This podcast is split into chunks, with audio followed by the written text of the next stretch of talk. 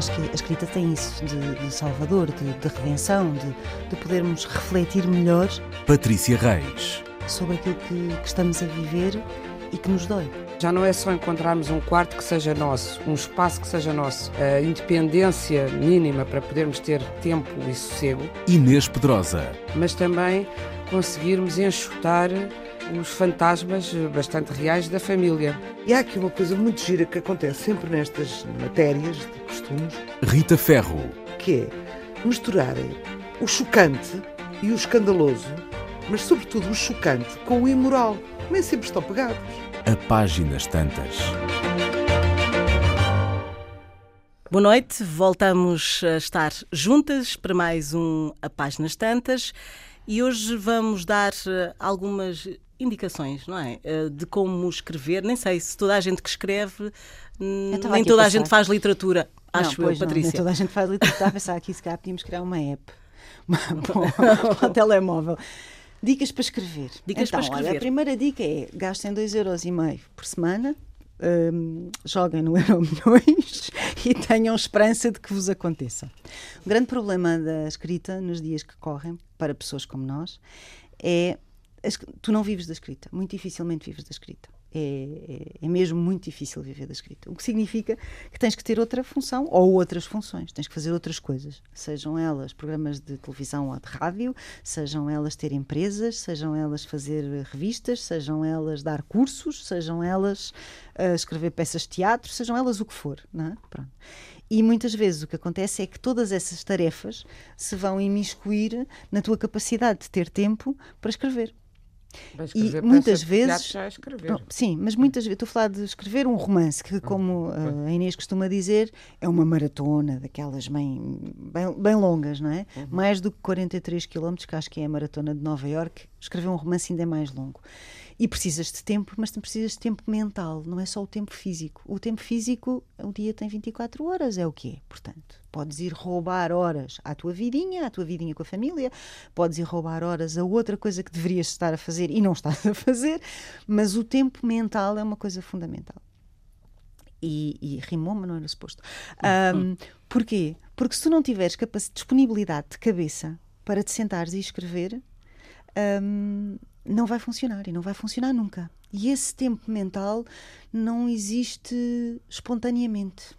Não, e é contaminado pela, pela vertigem em que tu vives os teus dias. E portanto eu diria que para escrever hoje um livro, tu precisas de tempo, precisas de disciplina. E a maior parte das pessoas não tem disciplina. Não é porque não queira não queira ter disciplina, é porque muitas vezes não consegue ter essa disciplina e porque a vida se, se intromete. E depois, como tu estavas a dizer, nem toda a gente escreve literatura e há muita gente que infelizmente decide escrever livros pelas razões erradas. Porque para escreveres um livro, realmente, e acho que é o que acontece com a Rita e com a Inês também, tu tens que ter qualquer coisa para dizer. Se não tens nada para dizer, então ao que é que vais? Vais escrever um livro para quê? Para dizer que és escritor, acontece. Para dizer que ai, tens um estatuto, és uma pessoa especial, também acontece. Nada disso. Depois, uh, uh, no fim, não vai dar em nada. Não, uhum. não, não, não vai dar nada, em nada de bom. Pronto. E tens que estar preparado para saber que, se calhar, aquilo que tu estás a escrever pode ser muito bom, pode ser médio, pode ser uma bodega. E, e, e, acontece. E, portanto, pode ser rejeitado por uma editora porque é mau, pode ser rejeitado por uma editora porque é um azar, como já falámos variedíssimas vezes de autores consagradíssimos que entregaram originais que hoje são clássicos. Estou-me a lembrar do Paul Oster e da Trilogia de Nova York, que foi a não sei quantas editoras uh, em Nova York e foi rejeitado e depois acabou por ser publicado na Califórnia e hoje é um dos grandes sucessos do Paul Oster mundialmente. E, portanto, muitas vezes a questão, a questão da escrita é uma e a questão da publicação é outra completamente diferente. Para escrever, precisas de tempo, precisas de disciplina e precisas de ter uma boa história. E precisas de ser um grande leitor, porque ninguém é um bom escritor sem ser um grande leitor. Isso é fundamental. Portanto, aquelas pessoas que me dizem assim: ah, eu não leio um livro há não sei quanto tempo, mas acabei de escrever um livro. A mim dá-me vontade de rir. Uhum. Pronto. Depois contenho e e é isto. Percebes? Uh, pronto. Pronto. Temos aqui as ideias da, da Patrícia. Uh, é Rita. Só que eu acho que para escrever não é preciso sempre fazer grande literatura. Uma pessoa que quer fazer um diário, um relato de uma viagem, não é preciso ser grande literatura. Agora, tem, as coisas têm que estar bem escritas. Outra ideia que eu gostava de dissuadir as pessoas é, é a ideia de que têm que ser, têm que estar muito inspirados para escrever. Isso é tudo treta, não é? É uma frase clássica que dizemos entre nós que é quando a musa chega, encontra-me a trabalhar. Portanto, nós não estamos à espera que deixe o Espírito Santo sobre nós para escrever. Escrevemos uh, partir pedra, inspirados, tristes, cansados, esgotados, de qualquer podemos maneira. deitar fora, mas escrevemos. Uh, podemos deitar fora, mas É trabalho. escrevemos e depois há momentos, um livro, mesmo um grande romance, não é todo ele inspirado sempre. Tem momentos, aliás, é bom até que não seja para haver clímax, não é? Haver, pronto, portanto, essa ideia é importante. Depois, é importante que as pessoas saibam quando é que elas rendem. Aqui temos dois casos opostos. Eu sou uma matutina, gosto de escrever quando a casa ainda dorme, ou seja, levantar-me tão cedo, às 5 da manhã, que é quando eu tenho os meus. e não tomo café, ou quando eu me sinto mais inteligente, vamos dizer assim, mais lúcida. A Inês, se só obrigasse a começar a escrever às 6 da manhã, Não, ah, não era quem é, não é? Portanto, ela, ela até tem uma coisa muito gira que eu digo muitas vezes, até nos cursos que faço. ah, ela diz que a partir de uma certa altura já não tem. baixam-lhe as defesas, já não tem autocensura, logo ela consegue, quando está muito cansada, consegue criar de escrever outra maneira. melhor. Sim. Pronto, isto são Os métodos mil- são diferentes, não é? os métodos são completamente diferentes. Portanto, a pessoa tem que descobrir qual é o seu momento de maior produtividade. Se é de manhã, se é à tarde, se é à noite. Isso é a primeira coisa. Outra coisa que fica bem sempre é uma certa humildade que hoje em dia já não há. Ai, eu Ou vou-me seja, ter a noção de que se está no grau zero na escrita. Aqueles que fazem um primeiro livro logo fantástico e ah, também existe, mas normalmente são pessoas que já leram muito, que já experienciaram muito. Outra ideia é que essa história que a, que a, que a Patrícia focou, que é eu tenho, que, eu tenho que ter coisas para dizer ao outro. Qualquer pessoa, eu costumo dizer que é quando, quando, quando uma pessoa morre, morre uma estirpe. Porque ninguém coincide no ADN, na filiação, no fator Portanto, rezos. Uma pessoa é uma coisa. humanidade. É exatamente quando morre. Portanto, ela tem uma experiência sempre única, não é? Faz-me impressão que tantas vidas morram inéditas, que as pessoas não, não possam saber. Agora, há um património que uma pessoa tem sempre, que é a sua infância. Por isso se diz que os, os principiantes começam sempre por ser biográficos. Ahm, e depois, quando se afastam disso, às vezes até pioram, porque não há nada mais natural ah, e mais eh, forte e mais visceral do que a própria experiência, não é? Portanto, eu faz-me impressão, eh, e vi variadíssimos casos, pessoas com histórias de vida ou lancinantes, ou emocionantes, ou únicas, e depois vão fazer totalmente ficção e espalham-se. Porque querem, têm uma ideia pré-concebida para fazer um romance assim, assim, querem um romance passado na Segunda Guerra, não sei o quê. Às vezes, o grande património é a infância. A infância onde se sofre mais, mesmo que as infâncias sejam em berços de ouro, há sempre uma tragédia na infância íntima, uma inadaptação, uma, um conflito com os pais, com os irmãos. E isso pode ser Matéria. pode ser, podem ser pepitas, diamantes. E a pessoa não tem muita noção do- da sua própria história e dizer assim, o que é que eu vou contar? Há muitas vezes dizem, ah, a Rita tem uma vida tão sobressaltada e dá-se com tanta gente. Não tem nada a ver. Tem a ver com o que a gente viveu, com a nossa experiência ah, pessoal. Eu não sei se já disse aqui uma ideia que o meu pai me trouxe, disse que era super contra aquele cinema hollywoodesco de, de- de- de muita emoção. Ahm, e, e pronto, tens que ter uma perseguição de 10 carros, tens que matar 800 mil pessoas, tem que haver violações, tem que haver não sei o quê, cheio de situações limites para prender a pessoa ao ecrã. Mas, na verdade, as verdadeiras situações limites que merecem ser narradas são coisas fundamentais e, e- e vividas por todos, que é o primeiro beijo, a primeira ida para a escola, a primeira relação amorosa, o primeiro toque físico. Tudo isso são situações limites que perturbam imenso. Não é preciso ir para essas situações de para, para, para dar. ah, Sem efeitos, não é? Exatamente, sem efeitos, porque há já na simples vida, no simples crescimento, na adolescência que é tão rica, situações verdadeiramente limite. Pronto, não sei se estou a falar. Pois é, eu estava a, a ouvir e como tu gosto, a concordar com o que quer a Patrícia, quer a Rita estavam a dizer e quando agora a Rita falou de, da infância como repositório eh, de experiências eh, que se pode recorrer para começar a escrever, eu, eu comecei a pensar, hum, para mim, uh, os escritores dividem-se precisamente entre os que vêm do país da infância e os que vêm do país da adolescência, que são dois países diferentes, mas que são constitutivos da, do, do ser humano o país da infância, de facto, é riquíssimo uh, de experiências, mas é um país dominado uh, pela sociedade, dominado pela família, dominado pelo poder alheio.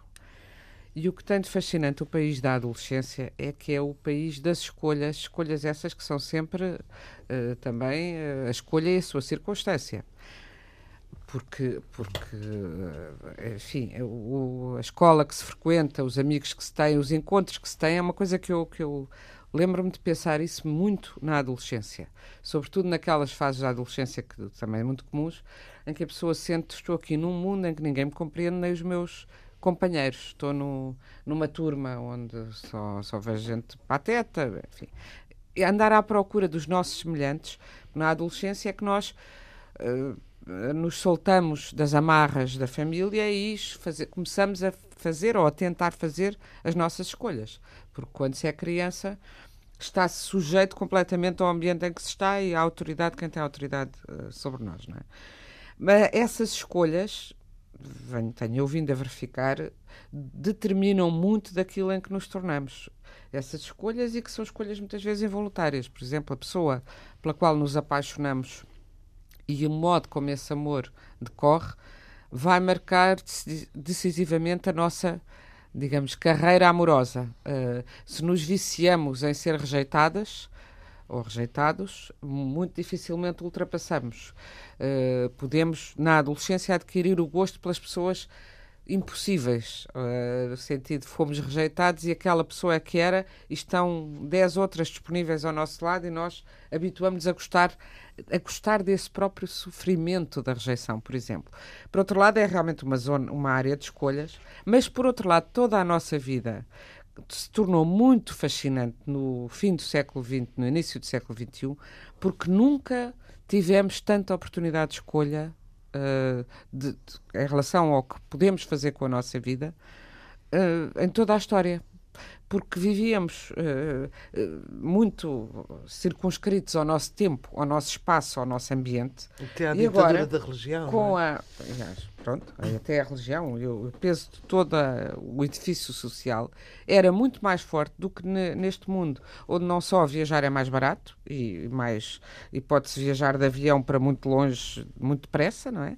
Como ainda mais barato é temos encontros virtuais e nós criticamos muito esse mundo virtual que cria muita ansiedade, que cria também muito uma sensação de, uh, de permanente déficit uh, pessoal. Eh, nós, no tédio do nosso dia a dia, dizemos: Mas porquê é que eu não nasci ali? Porquê é que eu não estou ali? Ou porque eu conheço esta pessoa que me desiludiu? Não haverá 200 mil outras que não me desiludiriam? Isso depois cria também um, um, vício na desilusão permanente, não é? Porque aquilo que temos é sempre pouco, porque há sempre a expectativa, a idealização. a idealização, etc. Tudo isso é, é de uma riqueza extraordinária, é uma matéria de escrita inédita.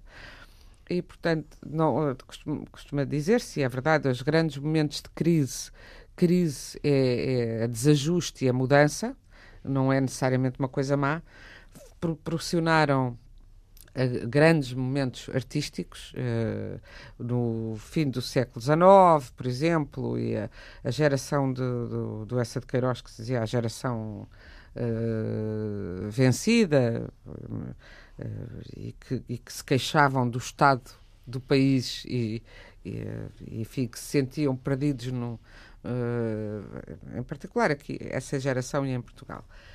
Num Portugal pequeno e, e já despido da sua glória e tal, mas são esses momentos de, em que se põe em causa o que estava e se está a construir qualquer coisa de novo que são mais frutíferos para criar.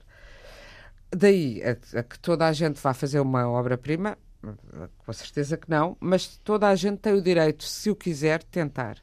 E realmente a, a, a Patrícia começou a falar de, de ou a Rita também, de, de escrever. Não, se tem, não tem de ser uma obra, primeiro pode ser um diário, como a Rita estava a dizer. A Rita escreve diários, uh, faz uma coisa muito engraçada, são os diários, na verdade, falsos, porque são diários. O diário verdadeiro seria aquele que a pessoa tem que escrever, está em casa e depois é publicado ou não, e a pessoa vai censurar. Ah, Os teus diários já são escritos para publicar, já com essa sim, ideia exatamente, de que. Mas é, um, é, é como formato uh, género literário uh, específico. Mas independentemente de ser ou não literário, no caso da, da Rita, já é pensado como objeto literário escrito como tal, é um diário que, uh, um, são vários, que vão dando conta de uma vida, mas que que, se, que têm o objetivo de, penso eu, de descrever uma época através da, daquilo que ela escolhe contar da sua vida. Mas acho que, independentemente disso, seria muito bom que todos nós reaprendêssemos a escrever. Agora vou dizer o contrário do que costuma dizer, porque normalmente costumamos dizer aquelas coisas muito sensatas e muito úteis que a Patrícia começou por dizer. Atenção, nem toda a gente é escritor. Vocês vejam lá e vão ler primeiro. E leiam, e leiam, leiam. Mas, e, independentemente das leituras que são importantíssimas sempre, uh, e não têm de ser iguais para toda a gente, embora haja certos uh, faróis que são úteis para avançarmos na escrita, independentemente disso, aprendermos a escrever sobre nós mesmos, que é, uma, que é o aparentemente mais fácil, fazer um diário, sem compromisso, só para mim Pode verificaremos um... que não é muito nem difícil, tão fácil. É muito difícil. Não, mas, mas é difícil, sobretudo, confronta-nos. Nós, ao começarmos a escrever, vai, eh, de certeza, começamos para contar uma história que nos aconteceu, ou para nos queixarmos de alguma coisa ao papel, para desabafarmos com o papel, e acabamos a fazer reflexão, uma reflexão sobre nós próprios e aquilo que queremos e os outros, e a observar as coisas com mais calma, distância. A escrita Uh, portanto, aquilo que nós pensamos e que traduzimos, uh, a distância que vai da, entre o que pensamos e a mão e a caneta ou a mão e o computador, uh, transforma, transfigura logo as coisas. E, e, penso que teríamos muito mais saúde mental. É um bom princípio, não é? Porque em Portugal parece que temos pouca saúde mental e, sobretudo, somos muito deprimidos, temos uma porcentagem altíssima de deprimidos. Ah, temos a, maior, a maior porcentagem de consumo de antidepressivos da Europa. Exatamente. O que significa que ganharíamos em fazer essa autoanálise. Qualquer uh, pessoa que vá fazer uma experiência de, de psicanalítica, por exemplo, provavelmente o, o psicanalista vai aconselhar a que escreva. E as pessoas têm problemas de qualquer espécie de mental, é, é bom que escrevam. Mas todos nós temos, no fundo, esses problemas, se os detectarmos. E a escrita é, uma, uma, é a maior ferramenta, a mais imediata, mais acessível de terapia, de autoconhecimento. Não é? De autoconhecimento, antes de ser terapia de autoconhecimento. Claro que o autoconhecimento nos dá mais segurança e nos dá, e portanto acaba por ser terapêutico. Mas também nos dá um conhecimento, às vezes só escrevendo é que nós verificamos o que aprendemos. E o que sabemos. E o que sabemos. Muitas vezes as pessoas não têm noção do que sabem, o que aprenderam e sentem-se às vezes diminuídas em relação a certas referências. Uhum a escrever, começa-se a puxar um fio e de repente a gente torna-se eloquente, não é? Quer dizer, só a escrita Estranho, tem é? essa, a, escrita, a escrita tem essa Tem, coisa é tem, de, de, de revelar o, que- o que melhor temos. É, Provavelmente escrevemos, sobretudo as raparigas. Organiza o raciocínio. É Eu acho, eu aconselhava até em particular os homens, as raparigas, apesar de, eu não sei, eu penso que isto continua a ser assim. Todas tínhamos um diário na adolescência, um caderninho com uma chave de preferência, para as mães não virem investigarem muito bem. O que é muito ingênuo também, não é? Porque aquilo era um piparote. E já estava. E já estava. Ah, mas era mais as raparigas porque os rapazes não tinham, achavam que era precisamente era uma coisa, ter um diário era uma coisa de menina. E agora eu aconselhava os nossos mais jovens ouvintes ou, ou quem os possa aconselhar a isso, de ambos os sexos, os sexos, a fazerem essa experiência.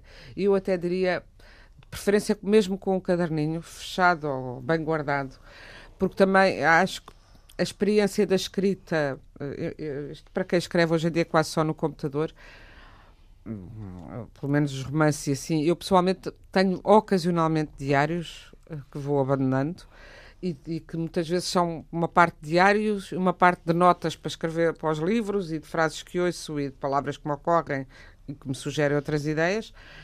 Mas acho que é importante essa ligação imediata, uh, não só porque a nossa caligrafia também nos ajuda a identificar-nos e a sentir-nos sentir um traço, que deixamos um traço visível no mundo. Ai, não é? Isso é importante. Eu não é? acho que é deixar uma importante ter marca. Uma marca. Uh, e aconselhava que todos os nossos ouvintes, independentemente da idade, mas penso que era útil para os mais jovens e os homens começarem a fazer esse exercício, porque agora que estamos numa época de grandes transformações e com estes movimentos de, uh, feministas e os mitos e os, eu penso que há, um, há uma dificuldade de, particular para os conceitos tradicionais de masculinidade e para o crescimento de um rapaz, o que é que é ser homem hoje, que é mais complicado até do que se, o que é que é ser mulher, porque é uma coisa que está em debate e, e, pronto, trata-se de tirar a vítima do lugar de vítima e a trazer para protagonista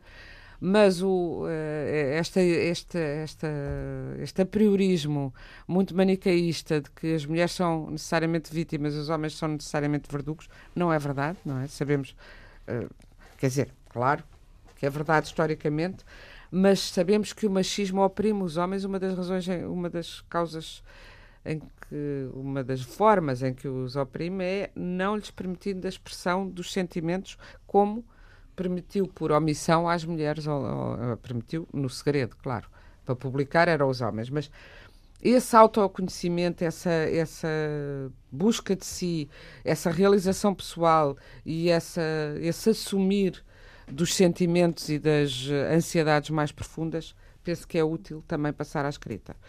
Para quem queira fazer arte, acho que de facto é importante pensar, se pensar, vou escrever um livro, pensar o que é que eu tenho para dizer. Eu não sublinharia tanto ter uma história. As histórias já foram todas. Sim, é, uma história original, original não, não, existe. Não existe. Não Portanto, existe. é a maneira como se conta a história, o que se quer dizer através dessa história. Isto no caso da ficção. E no caso da poesia também é o que é que se tem de novo a observar sobre o mundo, que imagens novas é que se tem. Ora, para saber o que se tem de novo, convém estar ao a facto, par do que é que se fez. a par do que é que Claro. já se fez. Não é? E é importante a, a primeira frase. É importante a primeira frase. Não sei se é importante a Parece primeira sempre frase. ser para os novos uh, uma grande luta. A primeira frase é quase como um Pois, anúncio, mas uma as pessoas- publicidade. sim, é isso que chama o interesse do Mas depois as pessoas também percebem, Fernanda, que começaram a escrever assim e de repente aquilo que começaram a escrever se calhar é o capítulo 2 e não é o capítulo 1. Um. Também pode acontecer. Percebes? Portanto, essa coisa romântica de vou sentar-me em frente à página branca e aquela frase há. que vai ficar branca do computador ou do, do Mas papel. é que o computador acho que tirou essa ansiedade, porque a pessoa pode. vo- Quer dizer, fazes copy-paste, mudas para cima, mudas Uhum. para baixo, cortas, copias, deixas de lado. Quer dizer, já não tens aquela coisa horrível de ai Jesus, perdi o texto. Não, não é? O computador tem essa coisa fantástica. muitas vezes há E- pessoas que perdem os computadores e não têm cópia nenhuma. Isso ainda Sim, há, então, e, há há, grandes e há e há pessoas que perdem, que perdem olha, olha, olha como aconteceu com a Isso é uma coisa que se chama disco externo. Volta, não volta. Está muito à frente a nossa Rita. Não, eu tenho, já, já tive sustos, não é? Sim, eu, eu perdi a Cruz das É. Almas no computador e depois só tinha um print que ainda era no Tandy. Uhum. Imagina, aos anos que isto já foi. Ah, que era o primeiro computador que, que eu tive, que era do Independente. Imagina isto, há 30 Uhum. anos. Ah, as, coisas, ah, as coisas vão se perdendo. No computador, se tivermos disco externo, se tivermos essa capacidade, a primeira frase não tem que ser a primeira frase. Sim, não tem que ser a primeira Lá está. frase, mas quando uh, se cria o livro e se finaliza o livro, a primeira frase é importante ou não é importante? É, olha, para mim, para a pessoa é, porque pode fidelizar imediatamente ou afastar. Para o leitor. As é. Para o pessoas, leitor, sim. Para o leitor, para o leitor, sim. Para mim é fundamental. Tudo em mim começa por uma primeira frase. E é Pode difícil ser- essa primeira frase? Não, não é, parece- difícil. não é difícil. não, não é uma Mas é importante. difícil. Eh, Eu não penso ai, que vai ser bonito, ou vai ser feio, ou vai dizer, ou vai ter recado, ou vai ter mensagem. Ela nasce, não é? Mas é, digamos, o princípio daquilo que eu vou contar, que não sei de todo o que é. Portanto, já falámos aqui dos escritores de inspiração bruta e dos escritores de esqueletos, não é? Que fazem primeiro tudo, tudo, tudo. Como para mim, parte tudo de uma primeira fase. Ainda não pensei nada e aquilo sai. E fica sempre essa a primeira frase? Normalmente sim, posso mudá-la, mas quer dizer, aquela ideia, é a ideia Base. base. Pronto. Porque às vezes nem é uma ideia, é uma frase forte. Percebes? Não é uma ideia, ainda não se sabe o que aquilo vai dar. Mas é, é daí que eu parto, da primeira fase. Portanto, ao contrário da Patrícia, para mim é muito importante a primeira frase. mim, a mim o, que me, o que me ocorre primeiro é sempre uma imagem. É engraçado, não é uma frase. O que me ocorre sempre é uma É uma imagem. imagem. É uma imagem, é uma imagem de uma personagem, é uma imagem de uma casa, é uma imagem de um sítio, é uma imagem. Uhum. E, e depois e depois há um lado meio esquizofrénico na escrita, pelo menos para mim, de apropriação. Aquilo apodera-se de mim e eu fico dali num, numa esquizofrenia que já não sou eu que controlo. Quer dizer, portanto, eu não sei exatamente. Na antiga Grécia, para citar aquele lugar mítico, não é verdade?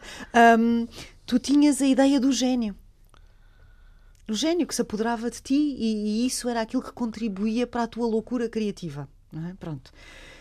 Hum, eu não estou a dizer que sou apropriada por um Não gênio, dizer não é que és isso? melhor que o Platão, pô, não? Não, não, não, não, isso, é, isso não, não, melhor que o Platão não, certamente, nem Aristóteles, nem Sócrates, nem por aí Pois, fora. exato. Não, não, não, não, eu não tenho água benta e Estava a fazer uma cada um, citação, estava a fazer um uma citação. Que quer, ah, cada um que toma a que quer. O que eu estou a dizer é, eu compreendo esta imagem do gênio, não é o, o gênio tal, vais ser extraordinário. Não, é aquela coisa que se apodera de ti quando estás a escrever, em que uma parte és tu e outra parte não és tu, é a história, ou é o personagem, ou é aquilo que tens para te- ou é o sentimento, ou é aquela emoção que tu queres tratar, não é? E, e contar. E isso apodera-se, deixa-me só, isso apodera-se da pessoa, de mim, e há um lado ah, meio esquizofrénico nisto, porque de facto uma parte sou eu e outra parte não sou. Há uma parte que eu não controlo. Não- isto pode parecer estranha, mas há uma parte que eu não controlo. Há uma parte que a história quer assim. Pronto, aquela personagem quer assim. Então, se a personagem quer assim, não é? Uh, Dou-te um exemplo. Tinha pensado em matar o Manel Guerra no Silêncio de Deus. Nunca consegui matar o Manel Guerra, nunca. Não consegui. Ele não queria que eu o matasse e eu não o consegui matar. Mas acaba por ser uma decisão tua. Vamos lá, vamos É, lá. pá, está vamos- bem, acaba por ser, com certeza. não estamos aqui a falar, não, isto não é uma coisa de Sim. ficção científica, não tenho aqui um cabo ligado ao, ao, ao cérebro, isto não é uma foi Matrix, assim? não é? Sempre foi Sim, assim, de uma vez que alguma estamos a maneira, falar de, sim, de sempre quem foi assim. inicia, sempre foi Sim, assim. Mas depois tenho coisas estúpidas e a Inês sabe disto, que é, eu estou a dormir, acordo e digo, não, tenho que mudar tudo para a segunda pessoa. E vá de mudar tudo para, estava tudo na primeira pessoa, do singular, e agora tenho que mudar tudo para a segunda pessoa. E, e aquilo vai ficando, porque tu estás a escrever, e estás a escrever enquanto comes, enquanto respiras, enquanto trabalhas noutras coisas, enqu- porque tu colecionas. Eu acho que se tu estiveres mesmo dentro daquela história, tu estás a viver aquilo 24 horas sobre 24 horas na tua cabeça. Percebes o que eu quero dizer? Tu estás a sonhar com aquilo, tu estás a, tu estás a ouvir a outra pessoa à tua frente que não tem nada a ver com aquilo que tu estás a escrever, nem com a tua história. E só estás a ouvir três quartos, porque é um lado do teu cérebro que está ali, naquela história.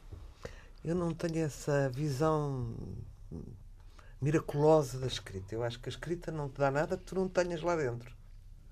Portanto, funciona como um, um reagente, o que quiseres. Começas a escrever e sai-te aquilo que tu jamais desconfias que está lá. Isso, não é? É. Jamais desconfias que está lá e organizado como está, não é?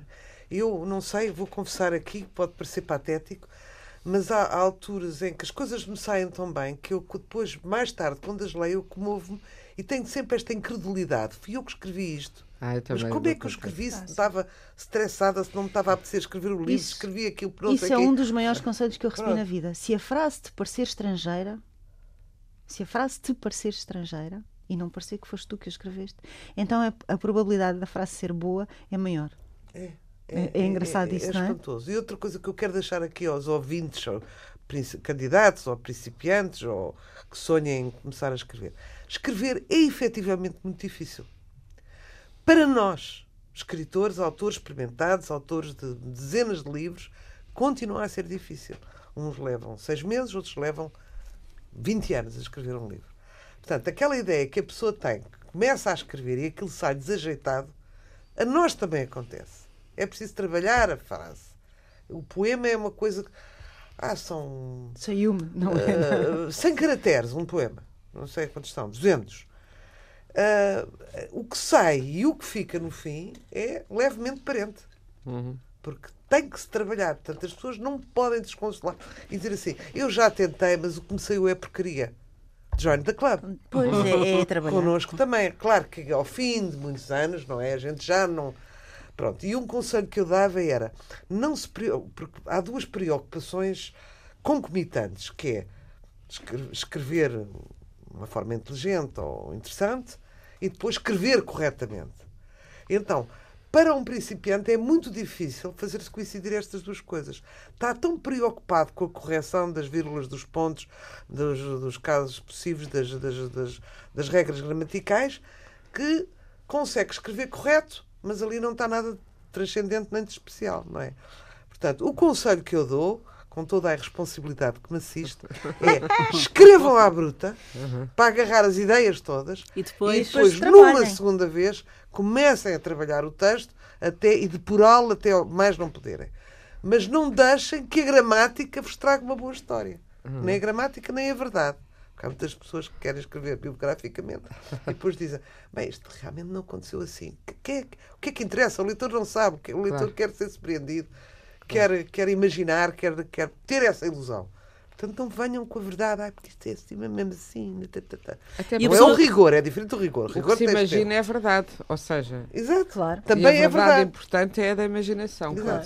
E é preciso ter eh, alguma capacidade de exposição, porque nesse início há uma exposição que é muito que tem muito a ver com eh, o que a pessoa é. Eh, falávamos das experiências das pessoas para começar. eh, Eu a Ah, experiência. e A pessoa tem que ter capacidade o, de- O risco olha, de uh, levar na cabeça. as entranhas. Sim, Pois, Quem eu- tem medo de se expor deve dedicar-se a outra coisa. Ora, Deve está. é, a pesca, tanta pesca, há coisa. muita coisa. Porque Portanto, escrever exposição. é só para quem não tem medo de se expor. Eu não estou a dizer ir para um palco e, e- e- embora ha- haja escritores também estereónicos e que o conseguem fazer. Estou a dizer ter a capacidade de pôr as entranhas de fora sem estar a pensar no que a sociedade vai pensar. Porque se for fazer isso, não vai escrever com certeza nada de novo.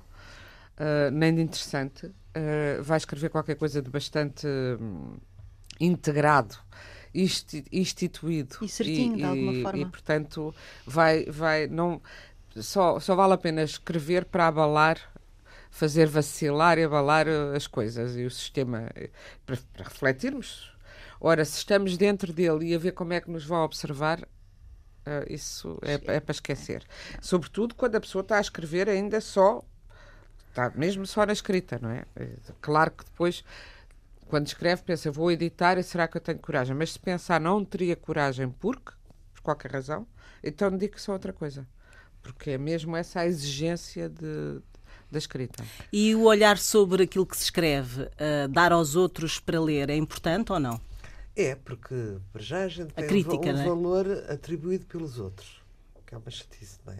Variável de pessoa para pessoa. E não somos ninguém para otorgar a própria escrita. Quer dizer, nós podemos achar lindo, mas se não houver ninguém, nem em público, nem crítica, nem colegas, corroborem isso, alguma coisa estará mal, não é? Portanto, é muito importante termos, é, é importantíssimo. Ter esse É, feedback, não é? Eu já contei aqui este, este livro que eu fiz, que as pessoas perguntavam o que é que estás a fazer. Eu disse, não sei o que é que está a fazer, as coisas estão a sair e não sei o quê. Quando tenho o feedback da Patrícia, o feedback da coisa, eu pude, enfim, suspirar, porque nós estamos tão processos, de facto, nessa experiência. A gente entra dentro de um túnel. Não há mais nada no mundo, não é? Portanto, eh, nada. Então, quando sai, a gente diz, oh meu Deus, isto se calhar é uma coisa estranhíssima, ninguém vai perceber ou não é. E é preciso essa benção, não é benção, mas alguém com cabeça, tronco e membros, ou experiência, que te Sim. diga: não, tens aqui coisas boas, está certo, não, não, não E todos precisamos disso. preocupada. Não venham cá Agora- com histórias. Mas eh, essa, essa leitura é aconselhável que seja feita no, no, no meio familiar? Ou... A família não nos Não, é isso que Eu acho talvez não seja uma meio familiar próxima, eu não aconselharia. Não. Pois. Eh, E nem mesmo, eh, e acho que, embora, se, por exemplo, o, o namorado, a namorada, o marido, a mulher, enfim, embora possa ser um bom leitor, mas eu iria buscar alguém um bocadinho mais distante. Mais insuspeito? mais insuspeito. Agora, não tem de ser, sobretudo alguém que está a começar e está fora do meio, não tem de ser nenhum escritor, nem crítico literário consagrado, nem académico. académico, até porque os livros são para os leitores e não eh, para, esses, Para a academia. para a academia. Eh, eu acho que deve ser alguém em quem se tenha confiança e eu devo dizer, aqui já dissemos isto muitas vezes, mas eu vou dizer outra vez. Uh, não só por, assim, não nos mandem os vossos originais, pelo menos eu falo por mim. Ah, pois não. Não só porque é, todos nós que escrevemos e que temos que trabalhar, já temos uma vida muito complicada, e, portanto, por uma questão de respeito, mas também porque é útil que seja alguém que vos conheça e que vos possa ajudar a melhorar. Porque a razão pela qual nós, por exemplo, as três, nos podemos ajudar umas, outra, umas às outras naquilo que escrevemos e pedimos frequentemente opinião e revisão uh, umas às outras, que é sempre um favor que nos. Quer dizer, é, um Estás a livro demora o teu tempo. tempo para, não é? É, é mesmo um favor, é uma generosidade grande. É, Conhecemos-nos e sabemos. Eu, quando vou dizer qualquer coisa sobre um livro da Rita ou da Patrícia ou de alguém que. Não vou dizer como é que eu escreveria. Eu sei qual é Esse a o voz dela. pela voz. E, e não vou dizer eu não faria isto assim, porque claro que eu faria outros livros que são diferentes da experiência e do. Mas é percebendo a linguagem específica dela, claro, e um escritor tem que ter uma, uma língua própria dele, claro que só saberemos depois de escrever, mas de preferência alguém que já o conheça. eh, E que saiba e que tenha a generosidade, pode ser simplesmente um leitor, mas que diga, porque muitas vezes, como estamos nesse túnel que a Rita descrevia, nós há incongruências das quais não nos damos eh, conta e há coisas que para nós são óbvias porque temos a história, o filme todo na cabeça, o filme da história, e que não são óbvias para quem está a ler e que, e que, embora a literatura não tenha de ser descancarada e não tenha de mostrar o óbvio, mas às vezes há ligações que nós pensávamos que estavam lá e não estão e que alguém nos aponte isso. Portanto, é bom que seja uma pessoa sua próxima, não é só porque nos estamos a tentar, porque estou pelo menos eu a tentar livrar. Devo dizer, recebo imensas, eh, imensos pedidos, eh, e-mails para ler coisas e não tenho mesmo tempo. Nunca, e, depois é assim, eu não fiz isso também a ninguém. Uh, nem, nem pedi a escritores famosos, nunca fiz isso. Há quem tenha feito e há quem tenha, se tenha dado bem, assim como há quem viva de ter prefácios deste e daquele para os romances. Eu acho que a- os romances não, não devem ter prefácios, devem afirmar-se pelo que são e devem afirmar a voz de quem os escreve. Uh, há editores que têm a obrigação de receber os originais, já temos aqui falado disso, e de os ler. Há editores especializados em novos autores. O que é engraçado é que muitas vezes vejo esses editores queixarem-se imenso que têm muitos originais. Pois ah, deviam estar felizes. E até se muitos são maus, também um original mau vê-se depressa. E eu acho que se se vê depressa, deve-se também depressa responder à pessoa, porque é sempre alguém que se investiu ali e que está à espera de uma resposta. não é? Angustiadamente. Angustiadamente. Sim, angustiadamente. E, portanto, acho que os que têm essa profissão devem responder eh, velozmente. Agora, não é a nossa. Nós já temos todas muito que fazer, eh, temos as nossas coisas para fazer e, portanto, não.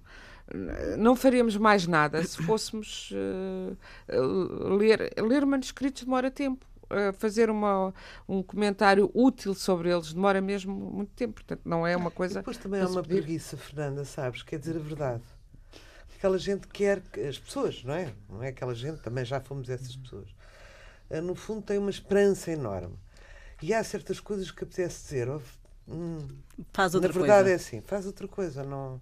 E se calhar Não é útil, agarrar. embora dizer com. E às vezes Jeito. até pode ser injusto, porque noutra fase da vida, Pois, com outra adiante. experiência, é- também não queremos matar, não é?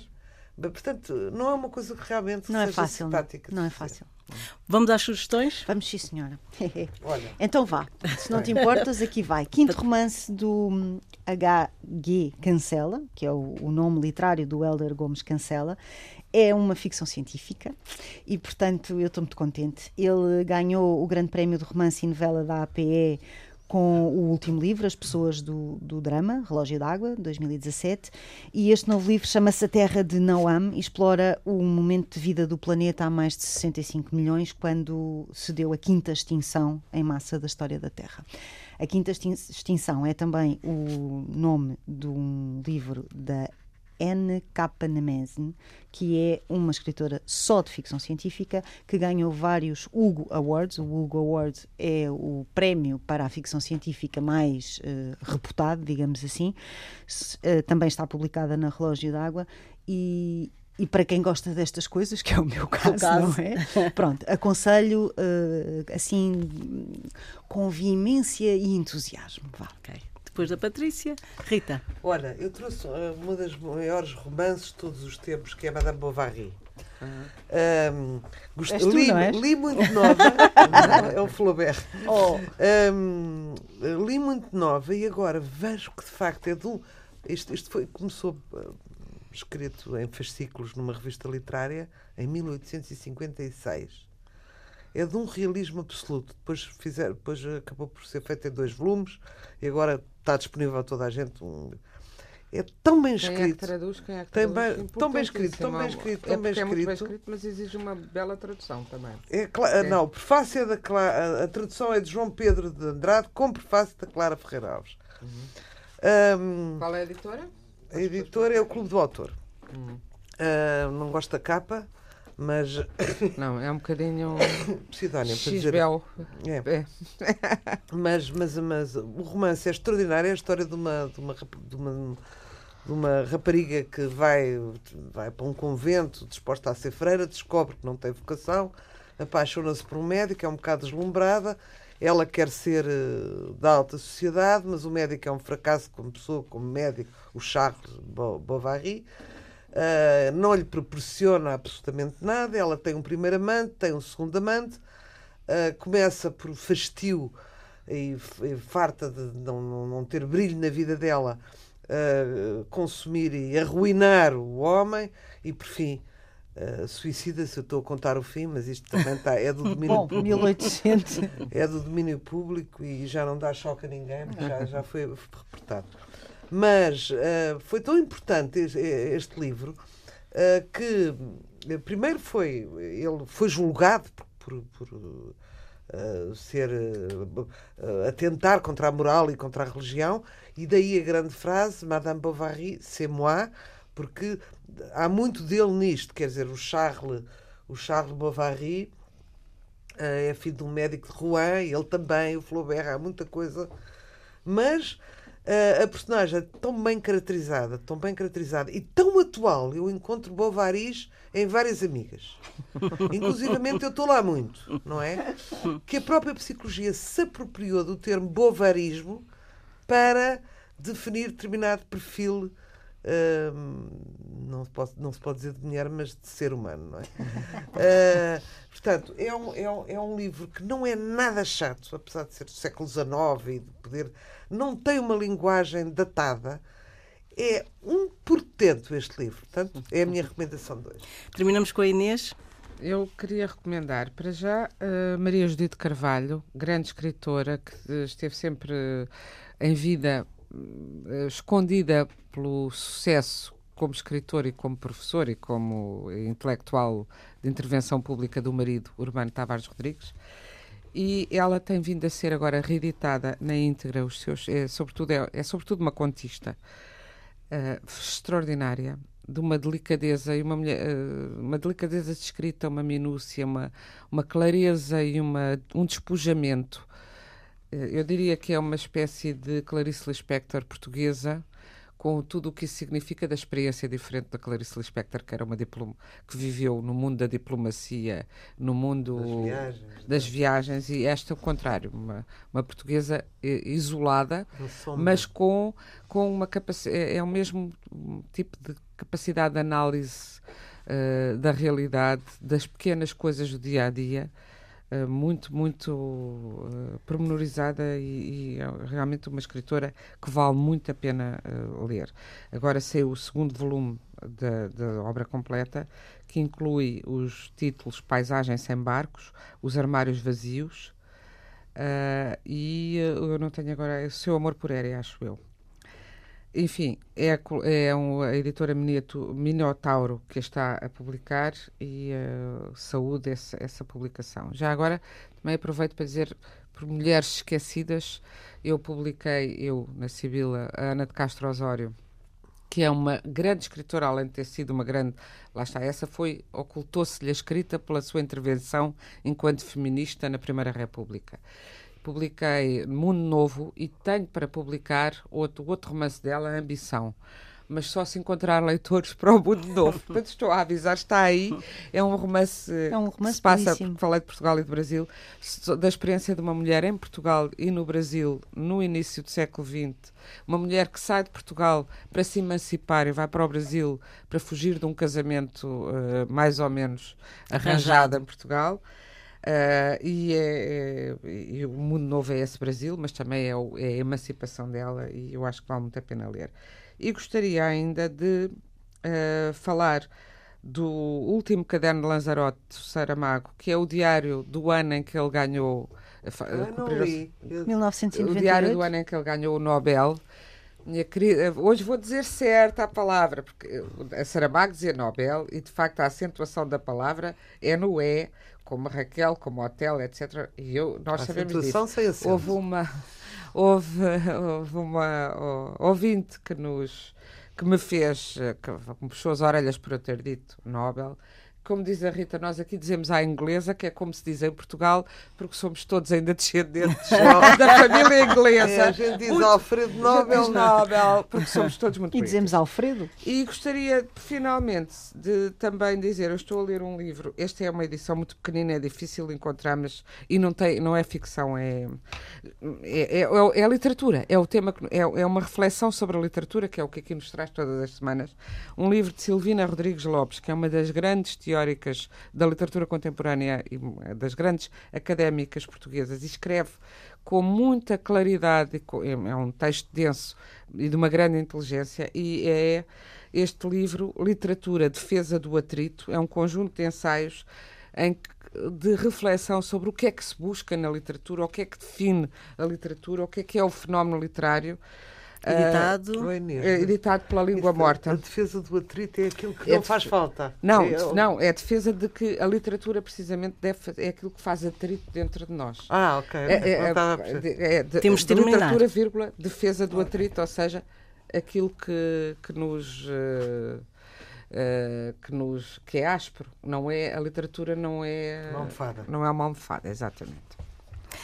São as nossas despedidas. Estaremos de volta na próxima quarta-feira. Esta edição teve o apoio técnico de Ana Almeida Dias, numa emissão conduzida por Fernanda Almeida e que pode sempre revisitar no Facebook e em antena1.rtp.pt.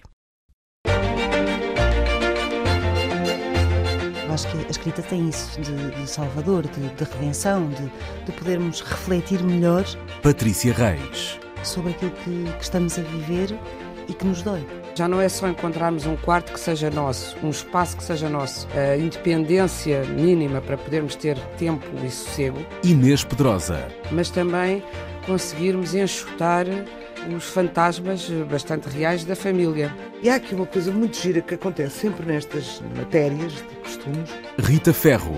que é misturarem o chocante e o escandaloso, mas sobretudo o chocante com o imoral. Nem sempre estão pegados. A páginas tantas.